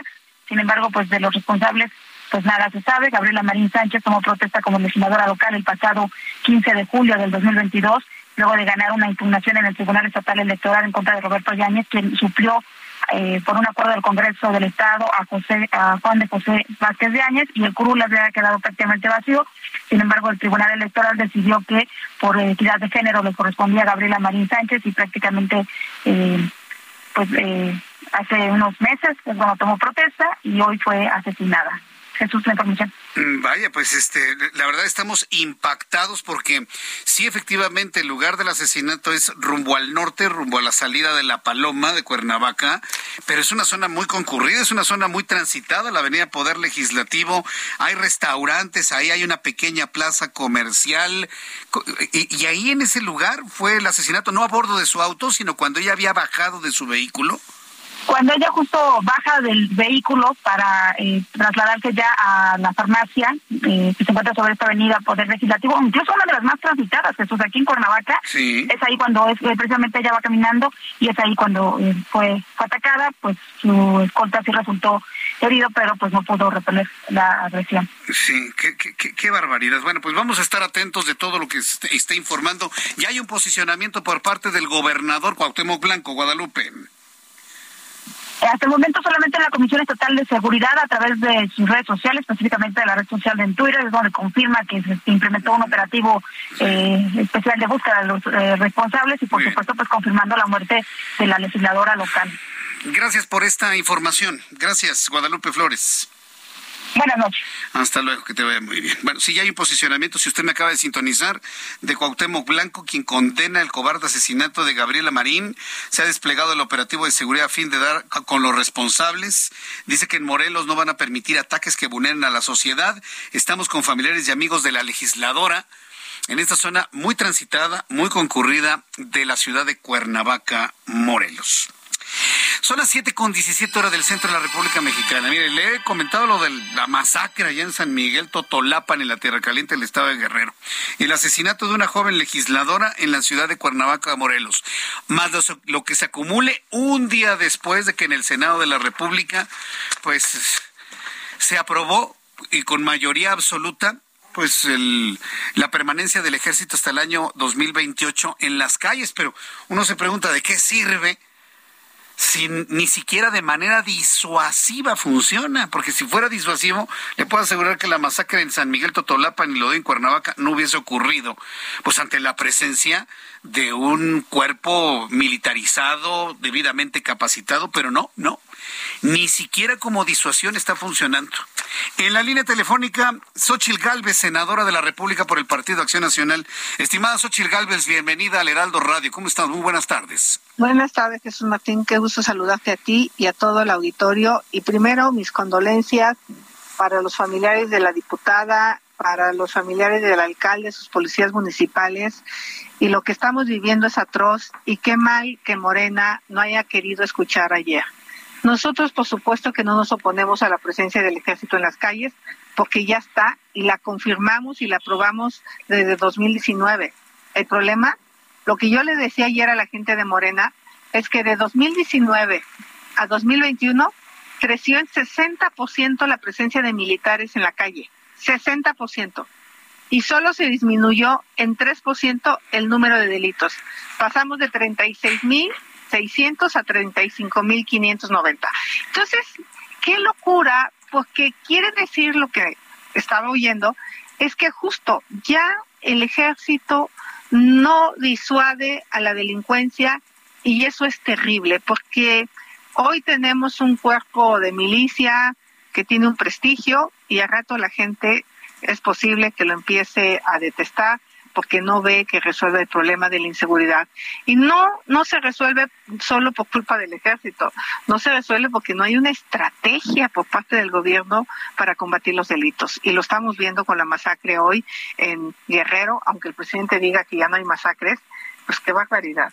Las noticias son aterradoras. Sí, son, aterradoras. Pero a ver, eso, Galvez, ¿qué, ¿qué, pasó en el Senado? Por, yo entrevisté a varios integrantes de la oposición y había un convencimiento que por número el dictamen no pasaba. Pues no nada más pasó, sino que pasó de manera cómoda. ¿Qué, fue lo que ocurrió, sobre todo en este acercamiento de Morena, de la Secretaría de Gobernación? ¿Cómo hay que interpretarlo para los millones de mexicanos que estábamos confiando en los partidos de oposición Xochitl? Mira, que no se le olvida a México nunca el día de ayer, porque fue el pacto de impunidad. Hace dos meses, eh, Morena se rasgaba las vestiduras denunciando la corrupción de Alito Moreno. No lo bajaban de corrupto en la tribuna del Senado. Era una cosa tremenda. Y hoy, dos meses después, resulta que a cambio de poner al ejército cuatro años más, ya nadie habla del desafuero de Alito, ya nadie habla de las de los mates del jaguar, y eso se llama impunidad. Porque si era cierto que había corrupción, qué fue lo que pasó. Y si no era cierto, que yo creo que sí era cierto, porque nos enseñaron la casa y el golf y todas las cosas, pues lo que pasó fue un pacto de impunidad. Por eso ayer yo en mi intervención lo dije claramente. O sea, esto era un parteaguas no solo no entre la 4T y la oposición, era dentro de la oposición, entre los que buscamos eh, con valentía, con arrojo, con decisión, eh, salvar al país de lo que está viviendo y de los que simplemente pactan sus temores, sus corrupciones, su cola larga eh, con impunidad. Entonces yo dije claramente, quien, quien tenga cola, que se vaya a su casa y deje a quien quiera defender a la patria. Sí. La parte que nos preocupa, Xochitl Galvez, lo planteaba Jesús Zambrano, lo planteo aquí, Xochitl Galvez, ¿qué va a pasar cuando llegue el dictamen de, modificación o, de reforma electoral en donde se pretende una disminución y desaparición del INE, inclusive del Tribunal Electoral del Poder Judicial de la Federación? Ya le encontraron el modito ¿eh? en Morena, Gobernación y el presidente. ¿Cuál va a ser el futuro ante lo ocurrido ayer en el Senado, Xochitl? Pues mira, se lo tienes que preguntar a Lito Moreno porque él es el que abiertamente ha decidido y a un sector del, del PRD que acá en el Senado decidió votar a favor. Digo, me llamó la atención el tema de Conejo y que hoy su hermano esté diciendo que quiere ser presidente a la República Silvano Aureoles, cuando hace también unos meses se hablaba de un quebranto en Michoacán. ¿Será que ya le perdonaron el quebranto en Michoacán a cambio de romper al PRD con la alianza? Eso es lo que el presidente está haciendo. Pero mira, como hay tantos políticos con una colota que le da vueltas, pues este, eh, Morena sí usa sus expedientes a cambio de votos. Ojalá, ojalá aquellos que, que creen que votar este tipo de cosas cambiándole dos, tres detallitos como pasó ayer, que realmente son a tole con el dedo, porque en el fondo lo que está de por medio pues es la militarización de las finanzas, de los servicios públicos, que desde Palacio Nacional se toque la corneta y todo el mundo obedezca. Este, eso es lo que está de por medio. Entonces, ¿qué va a pasar con el INE? Pues lo tendrías que preguntar a Lito Moreno, porque pues él es el que tiene los votos y yo le diría a sus diputados, están dispuestos a agachar la cabeza a cambio de la impunidad para su líder, pues allá ellos. Sí, me, queda claro que el Partido de Acción Nacional votó, votó en contra y ese es el otro punto que preocupa a millones de mexicanos. Hoy lo decía en la Cámara de Diputados Santiago Clay Miranda, ya no hay alianza porque los otros partidos traicionaron el ideario que tenía la alianza. Xochitl Galvez, ¿ya no hay alianza partidista rumbo al 23 y el 24? Yo digo abiertamente que debemos de hacer una alianza con lo bueno del PRD, que lo tiene, eh, con MC, que me encanta, y con el PAN, que son los que estamos defendiendo a México y no descarto a miles de preguistas que tienen vergüenza de lo que está haciendo su dirigente y que seguramente podrían apoyar algún movimiento que legítimamente busque defender a México, no defender o cuidar sus intereses, porque mira, mientras uno lo único que están buscando es librarla, este, salvar su pellejo, nosotros sí estamos buscando ganar para presentar una propuesta distinta de país. Y, así lo estaremos comentando y compartiendo con el público. Xochil Galvez, agradezco mucho estos minutos de conversación con el auditorio del Heraldo Radio. Muchas gracias, Xochitl. Gracias, un abrazo. Un abrazo muy fuerte. Xochil Galvez, aquí en el Heraldo Radio. Voy a ir a los anuncios, regreso con un resumen de noticias, actualización de lo que sucedió en Cuernavaca, mucho más aquí en el Heraldo Radio. Escucha las noticias de la tarde con Jesús Martín Mendoza. Regresamos. Heraldo Radio, con la H que sí suena y ahora también se escucha.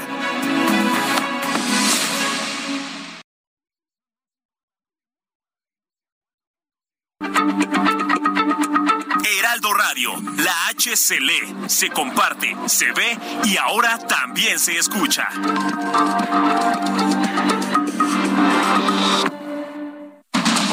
Continúa Heraldo Noticias de la tarde con Jesús Martín Mendoza.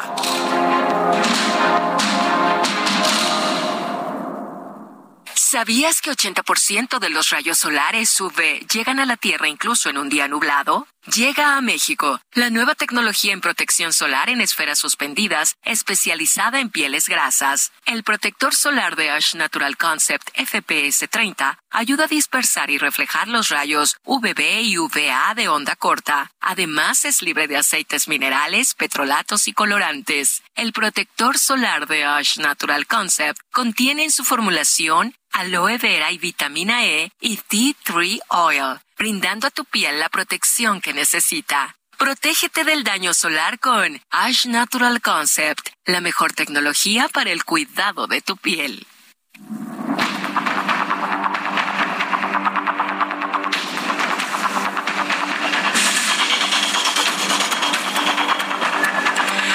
Las 7 con 31, las 19 horas con 31 minutos, hora del centro de la República Mexicana. Continuamos con toda la información aquí en el Heraldo Radio. Eh, seguimos muy atentos de las actualizaciones que se generen de lo ocurrido en, eh, en Cuernavaca, Morelos, con el asesinato de la diputada local Gabriela Marín. La vialidad en este momento en la avenida Progreso Legislativo está completamente cerrado. Eh, todavía en estos momentos ahí frente a la farmacia Guadalajara, que era precisamente donde se iba a bajar, bueno, se bajó la, diputada para comprar algunas cosas en el momento que fue atacada. Se mantiene la vialidad completamente cerrada en ambos sentidos y como lo platicamos con Guadalupe Flores, nuestra corresponsal en Cuernavaca, es una de las vialidades más transitadas, más concurridas de toda la ciudad de Cuernavaca. Ya le he comentado a usted el posicionamiento del gobernador de la entidad Cuauhtémoc Blanco, que en un acto de sensibilidad acompaña en estos momentos a los familiares de la diputada. Está con ellos. En estos momentos está con ellos y encabezando toda la investigación que ha iniciado ya para dar con los responsables de este artero ataque que se viene a sumar evidentemente a la masacre que ya le informábamos al inicio de nuestro programa en San Miguel Totolapan. ¿Qué hecho? Todo esto sucede 24 horas después, menos, menos de 24 horas después de que el Senado de la República, a través de esta estrategia implementada por presidente Morena y secretario de Gobernación, pues convencieran a algunos legisladores de votar a favor el dictamen, el cual ha regresado a la Cámara de Diputados, por cierto. Entonces, bueno, pues le voy a seguir informando sobre esto un poco más adelante aquí en el Heraldo Radio. Por lo pronto, de las noticias que le hemos eh, eh, le, le, hemos comentado, vamos a entrar en comunicación con Misael Dávila, quien es nuestro corresponsal en Nuevo León. Ya le informaba precisamente sobre la renuncia del fiscal general de Nuevo León. Él argumenta que la renuncia la hace por porque quiere jubilarse, ¿no? Ya no quiere trabajar. Y hay quienes aseguran que es por el desaseo con el cual llevó la investigación de la desaparición y muerte de la joven Devani Escobar. Misael Dávila, adelante, te escuchamos. Muy buenas tardes. Jesús Martín, ¿qué tal? Un gusto saludarte desde Monterrey, Nuevo León, en donde el día de hoy Gustavo Adolfo Guerrero Gutiérrez renuncia como fiscal general de Nuevo León y esto por motivos de jubilación, sin, hay que mencionarlo, haber resuelto el caso de Devani, el caso que mediáticamente lo puso en el mapa y además también en medio de un incremento en los delitos de alto impacto. Se va también días después de que la Fiscalía General de la República atrajo el expediente de Devani Susana Escobar, esta chica que fue encontrada sin vida el pasado 21 de abril en el fondo de una cisterna en el motel Nueva Castilla del municipio de Escobedo. Extraoficialmente, eh, al principio se mencionaba que quien quedaría en su lugar sería Pedro Arce, ya confirmado por la misma fiscalía, es quien se eh, queda como encargado del despacho y esto a espera de que se arme una terna que deberá ser aprobada por el Congreso del Estado en los próximos días. Se menciona como posible sucesor al ex candidato por la eh, gobernatura del estado y también exalcalde priista de Monterrey, Adrián de la Garza. Sin embargo, pues bueno, todavía se está eh, pues manejando como un trascendido. Antes de ocupar su posición como fiscal, el mismo Gustavo Guerrero eh, se había encargado de ser el magistrado presidente del Tribunal Superior de Justicia en la entidad y fue a través de una carta que esta, mañana, que esta mañana entregó en la oficialía de partes del Congreso del Estado su decisión de demitir al cargo. Dijo que ya llevaba 40 años desempeñándose como un servidor público y pues al final de su carta también señaló que se va satisfecho de su labor y después, dice él, de haber sentado las bases para una mejor procuración de justicia aquí en la entidad. Fue el 20 de septiembre del 2022, hace apenas un par de semanas, cuando Mario Escobar, el papá de Devani, pedía la remoción de Guerrero Gutiérrez debido a las omisiones que observó durante la investigación de su muerte, de la muerte de su hija, perdón, y también que considerara que era un homicidio, fallas que provocaron que la FGR atrajera el caso. Y bueno, Jesús Martín, eh, solamente para contextualizar cómo deja al Estado de Nuevo León este fiscal. En 2019, el primer año completo de este fiscal saliente, eh, Nuevo León registró 956 homicidios dolosos. Para 2021 ya teníamos 1069. Los delitos sexuales también pasaron de 1171 a 1653 en el mismo año y la violencia eh, familiar también se incrementó, pasó de 16.339 casos a 21.029 denuncias. Una situación pues muy difícil para el Estado en que se queda sin fiscal general y ahora a esperar a que sea pues la misma autoridad legislativa la que encuentre entre las mejores propuestas a un mejor fiscal para Nuevo León. Es el reporte. Muchas gracias por la información.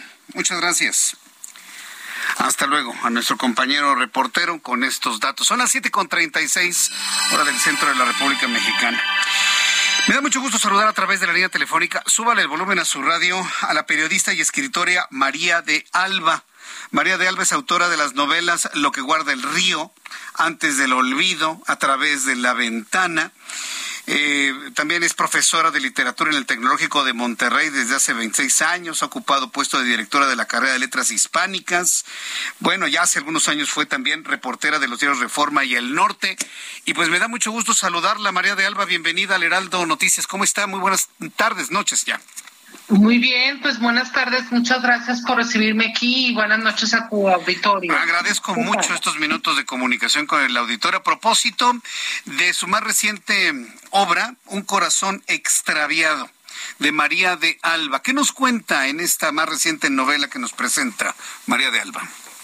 Bueno, pues contrario a lo que la gente podría suponer por el título, este, bueno, se trata, no es una historia romántica, es una historia de un corazón eh, extraviado, efectivamente, que es el mío, porque yo nací con una cardiopatía congénita, en la cual tengo el corazón del lado derecho, no del izquierdo. Y entonces es a partir de esa, de esta, pues, este, anomalía, que eh, se unen una de las partes de la novela, ¿no? Este exploro pues lo que pasa cuando vives con una anomalía en el cuerpo y además una anomalía que es congénita y la cual no tiene remedio, es decir, eh, es crónica y no, no se puede eh, ajustar de ningún, de ningún modo. Y por otra parte, también esta novela explora lo que pasa con un poeta que se llama Pedro Garfias, que es una persona que existe de verdad, que existió, que es miembro de la generación del 27, eh, que es la generación esta muy prolífica en España con autores como Federico García Lorca, pintores como Salvador Dalí, cineastas como Luis Buñuel, y este poeta pues eh, tuvo la mala suerte de que su nombre no figura en el canon, digámoslo así, de la de los españoles de esta generación y también al igual que el corazón extraviado también está perdido, no salió en la foto. Ahora, eh, hay un asunto en cuanto a la, elaboración o la, narración de la, de la novela, narrada en dos, las dos primeras personas, es decir, primera, segunda persona. ¿Qué, qué implicó hacer esta novela en esta, en esta forma, que no debe ser nada, nada sencillo? ¿Cuál fue la experiencia de María de Alba al hacerlo así? Bueno, está la historia del poeta Pedro García en primera persona. Quise hacerlo así porque es como testimonial y alguna y también para porque es ficcional, o sea, por más investigación histórica que haya, pues también tiene su lado ficcional. Por otra parte, pues está la historia del corazón extraviado que ya te conté que también está en, en primera persona y como que son como toque de queda entre ellos. Y en efecto hay una segunda persona en el mar porque hay unas partecitas muy breves a lo largo de la novela que, que narra el mar, porque pienso que estas personas que están en el exilio están entre dos fronteras, es decir, no están en ninguna parte. En este caso están en el mar que separa España de México, el mar del exilio, tanto como pueden estar en la frontera de México con Estados Unidos nuestros migrantes, y pues hay muchísima gente que no está nunca ni donde se fue, de donde se fue, ni nunca acaba de llegar. Bien, eh, revisaba algunos pasajes del libro, me acaba de llegar, evidentemente no, no lo he terminado, pero me gusta mucho la forma en la que se narra, pues la historia, ¿no? De María de Alba cuando era reportera en el periódico Reforma. Estamos hablando del año 1994. ¿Cómo, recuerda usted toda esa época? Que entiendo que pues le da sustento a mucho de esta, de esta historia, María de Alba. Bueno, eh, yo creo que a todos los que vivimos ese año, el 94, nos marcó porque es un año periodísticamente increíble, aunque para el país no haya sido tan bueno. Este, y en, en efecto, pues muchas de las cosas que todavía hago de investigación, por ejemplo, para esta novela, pues tienen ese lado periodístico todavía, ¿no? este, hay otras obras donde tengo personajes que son periodistas, etcétera. No es en el caso de este texto, pero sí la parte de la investigación periodística es extensa porque consulté muchísimos periódicos, artículos y demás para poder armar la, la historia.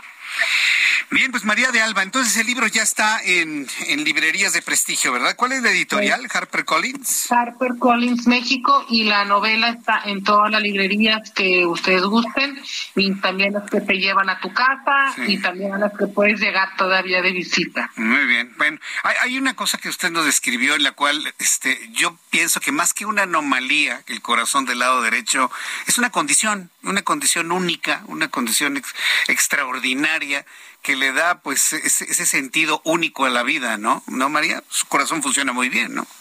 Pues sí funciona bien, bueno, no, no siempre ha funcionado bien, pero en general sí. Este, sin embargo, este, sí creo que cuando tú tienes algo que es diferente al resto, te marca, porque pues vas a ver a muchos médicos, o sea, tienes que estarte constantemente haciendo evaluaciones y ese tipo de cosas. Y yo creo, eh, y la novela trata de eso, qué pasa con toda la, todas las personas que están fuera de foco, con alguna anomalía, que tienen que vivir de esa manera tanto como los escritores que no figuran, que no están dentro del, canon, y porque finalmente yo creo que todos tenemos derecho a nuestra existencia y a nuestra voz.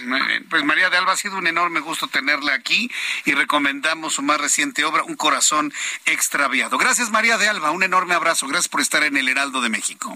Gracias, buenas noches. Hasta pronto, que le vea muy bien, gracias. Es María de Alba, que me dicen que, que tiene una narración única. Pues claro, imagínense, yo coincido con ella. El año 1994, cuando era reportero en el periódico Reforma, se conforma evidentemente todo ese aspecto de la, de la investigación, de, de, la información, lo que le da sentido precisamente a la historia que nos cuenta en un corazón extraviado. Editorial Harper Collins, México, un corazón extraviado.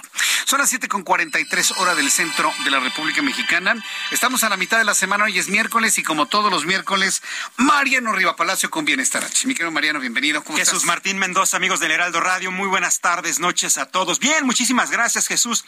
¿Eres una persona que ahorra Jesús? Y se lo pregunto también a quienes nos estén escuchando. Sí, lo digo con toda contundencia, sí, estoy acostumbrado a ahorrar hace muchos, muchos años. Fabuloso, porque prevés, ¿no? Ves por tu familia, ves por el futuro de tus hijos y entonces generas una cultura de, del bienestar crediticio o económico. Importante, te lo pregunto porque muchas, muchas personas en la actualidad también, debido a sus ahorros, muchos eh, medianos o, extensos, se preguntan si es momento de invertir en nuestro país en estos momentos para poner un negocito, abrir una tienda, poner una cafetería, poner un negocio pequeño, mediano, lo que tengan.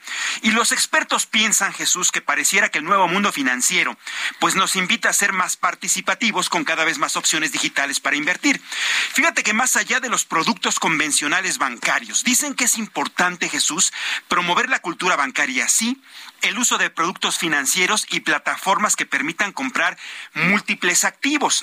Dicen que así se puede acceder a diversos mercados para invertir en, nuestro dinero. Fíjate, te voy a compartir una serie de datos importantes, Jesús, que, dan a conocer una serie de, de, expertos en el tema. En México, por ejemplo, el 97% de los adultos, casi 78 millones de personas, pueden acceder a sucursales bancarias, a cajeros electrónicos, a cadenas comerciales.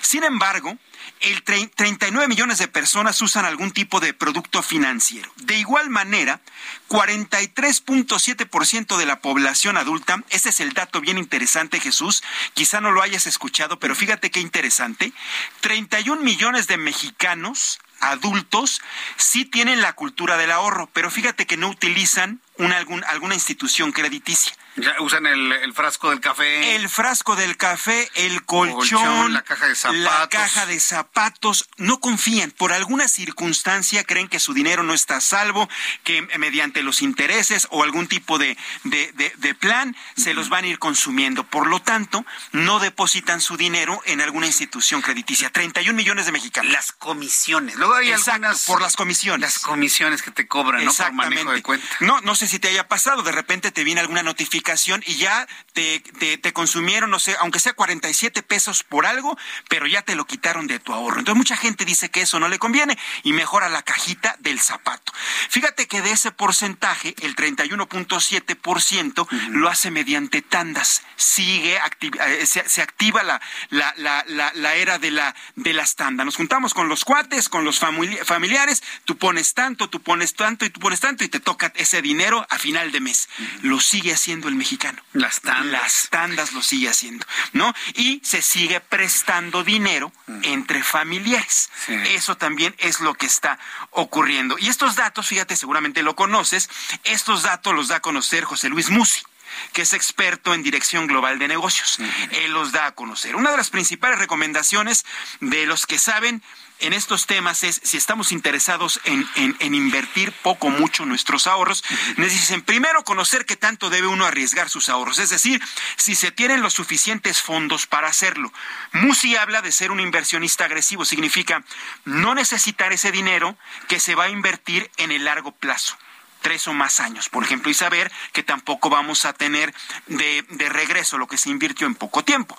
O si el perfil de una persona que ahorra, lo quiere invertir, es intermedio, se debe, se debe arriesgar a invertir entre un 10% y un 20% de nuestros ahorros. Eso es importante, no aventemos absolutamente todo porque no sabemos cómo nos va a ir y puede ser dinero que vamos a perder. Otro punto, tener paciencia no, ese es el punto. Hay gente que se quiere volver millonaria en el primer mes del negocio. A los 15, 20 días, lo que te comentaba. no, Actualmente atravesamos una crisis post-pandemia, se ha afectado a todos los mercados. Fíjate, los bienes raíces, la bolsa de valores, los fondos de inversiones, los criptoactivos, ¿no? Y, y también los CETES. Todo esto se ha visto afectado después de la pandemia. Otra recomendación, aprovechar las opciones digitales legales para invertir. Hay mucha información gratuita en Internet. Una recomendación más es repartir los ahorros que se tengan en varias inversiones. Y por último, no perder de vista la inflación. Eso es muy interesante. No, va completamente de la mano. Los artículos están subiendo muchísimo de precio, es decir, nosotros a lo mejor consideremos invertir nuestros ahorros, no sé, 3, 4 millones de pesos, quien los tenga, pero hay que considerar la inflación porque sabemos que al invertir esos 3, 4 millones de pesos, no, al final yo creo que el, valor se va a disparar porque depende de lo que vayas a poner, te va a, te va a salir más caro, ¿no? Si alguien quiere invertir en un negocio, nada más les voy a decir una cosa, se tiene que esperar al menos dos años, cuando hablamos de la paciencia, dos años para amor amortizar la inversión. Dos años. Dos años. Sin ganancia, ¿eh? Sin ganancia. Tablas. Y si le va bien, tablas, tablas, tablas. Ya hasta después del segundo año se van a empezar a reflejar las ganancias, ¿no? Cuando ya se pagaron todos los fierros. Ya quien no tiene esa paciencia, ¿eh, Mariano? A los seis meses están cerrando. ya están cerrando porque no, no me funcionó. Exactamente. Entonces, por eso los, los expertos dicen que no avientes absolutamente todo al asador, porque precisamente tienes que contemplar que no vas a tener ganancias en un periodo de uno o dos años. precisamente hay que tener un colchón para saber en qué y en cómo y de la manera en la que inviertes tus ahorros. Qué buenas recomendaciones. Recuerde que el ahorro no es guardar lo que le sobra. El dinero nunca sobra. Hay que separar un porcentaje, ¿no? De lo que ganamos. ¿Cuánto se recomienda que sea que un 30 30%. 30%. Pero con un 10 sirve, ¿no? Sí, por supuesto, mientras lo hagamos. Hay gente que no lo hace se le va la quincena absolutamente en todo y no aparta por lo menos un 10%. Lo, lo deseable sería un 30%, Pero con un 10% nos vamos perfectamente hacia un futuro y precisamente nos evitamos complicaciones más adelante. haga el esfuerzo. Usted le, pagan su quincena, separa el 30% y usted programa y proyecta sobre el 70%. del otro se olvida, lo guarda bien en la caja de zapatos o en el instrumento financiero y va a ver lo que va a tener a la vuelta de uno o dos años. Así es, a lo que más confianza le tenga. ¿no? Ya vimos que un porcentaje lo sigue haciendo en su casa, bajo el colchón. Extraordinarias recomendaciones, Mariano Riva Palacio. tus redes sociales para que el público te contacte y conozca más de este Gracias, amigo. Gracias, amigo, por la oportunidad. Twitter, JM Riva Palacio, Facebook, Mariano Riva Palacio Yáñez y en TikTok, Mariano Riva Palacio 1. Ahí estamos directamente. Perfecto, te buscamos, Mariano. Muchas gracias. Gracias, buenas noches. Como todos los miércoles en este espacio de noticias, Mariano Riva Palacio, nunca se lo por favor. Faltan 10 minutos para que sean las 8 de la noche, tiempo del centro de México. Ha caído un aguacerazo, pero tremendo aguacerazo. Es más, me dicen que es el cordonazo de San Francisco retrasado 24 horas. Vamos con mis compañeros reporteros urbanos que nos informan cómo se encuentran las calles, algunas inundadas. Javier Ruiz, ¿en dónde te ubicamos? Muy buenas tardes. En la zona centro, Jesús Martín, todavía y continúa lloviendo, todavía en la zona centro de la Ciudad de México. Hay que sacar el paraguas, el impermeable. Y esto, Jesús Martín, está provocando que ya pues varias arterias pues tengan algunos encharcamientos, aunque no de consideración, sí hay que tomarlos en cuenta. Es el caso del Paseo de la Reforma, donde el avance ya es lento una vez que se deja atrás las inmediaciones de la glorieta de la Huehuete, y esto en dirección hacia el entronque con la Avenida de los Insurgentes, más adelante para continuar al eje 1 o el eje 2 norte.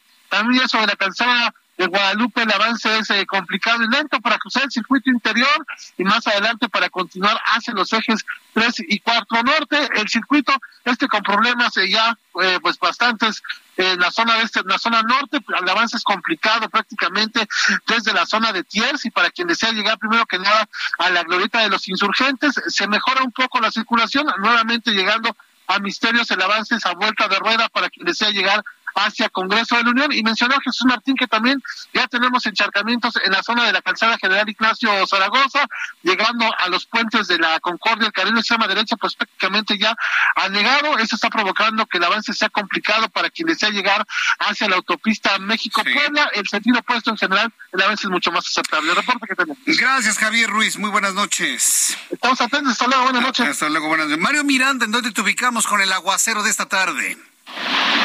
¿Qué tal, Jesús Martín? Nos encontramos en la zona sur, exactamente en el viaducto Calpan y el anillo periférico, donde ya tenemos encharcamientos de consideración, exactamente en el bajo puente del viaducto Calpan y periférico, ya está bastante descartado, hay bastante tráfico, el tráfico es a vuelta de herrero para los automovilistas que se dirigen hacia la zona sur, e igual los que se dirigen hacia la zona norte, ya que tienen que bajar la velocidad debido al encharcamiento que se encuentra en este bajo puente Jesús Martín. También informarte que la avenida de los insurgentes también el tráfico esa vuelta de ruedo está en dirección hacia el caminero o en dirección hacia el Estadio Azteca. Jesús Martín, pues llueve fuerte en la zona sur. Recordar que la Secretaría de Gestión Integral pues activó la alerta marina en varias alcaldías. Principalmente recomendó que las alcaldías que se encuentran en la zona sur, como Xochimilco, Tlalpan y Magdalena Contreras, llovería fuerte esta tarde noche, Jesús Martín. Bien, gracias por la información, Mario Miranda.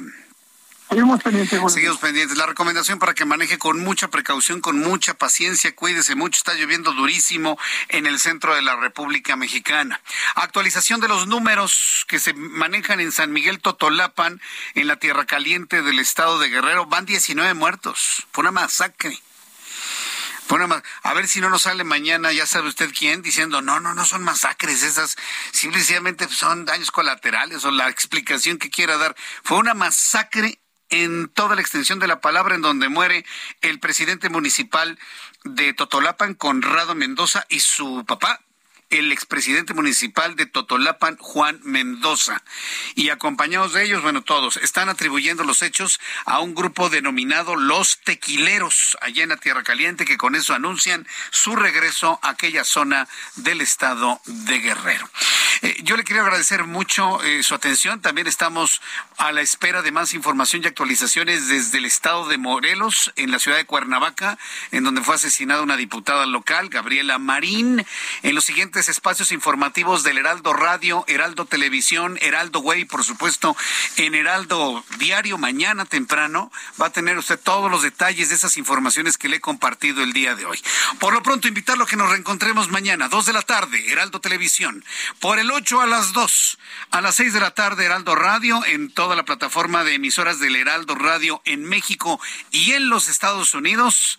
Saludos amigos de Huntsville. Gracias por recibirnos a partir del día de hoy en el estado de Texas. Es un verdadero honor que nos permitan entrar a sus hogares.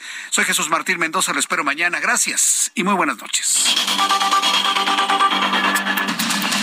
Esto fue Heraldo Noticias de la tarde con Jesús Martín Mendoza.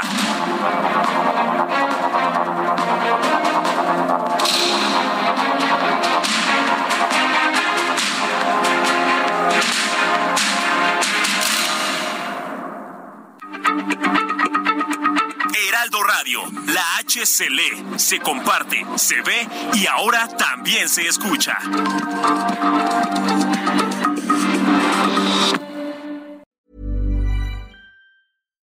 Here's a cool fact a crocodile can't stick out its tongue. Another cool fact you can get short term health insurance for a month or just under a year in some states. United Healthcare short term insurance plans are designed for people who are between jobs, coming off their parents' plan, or turning a side hustle into a full time gig. Underwritten by Golden Rule Insurance Company, they offer flexible, budget friendly coverage with access to a nationwide network of doctors and hospitals. Get more cool facts about United Healthcare short term plans at uh1.com.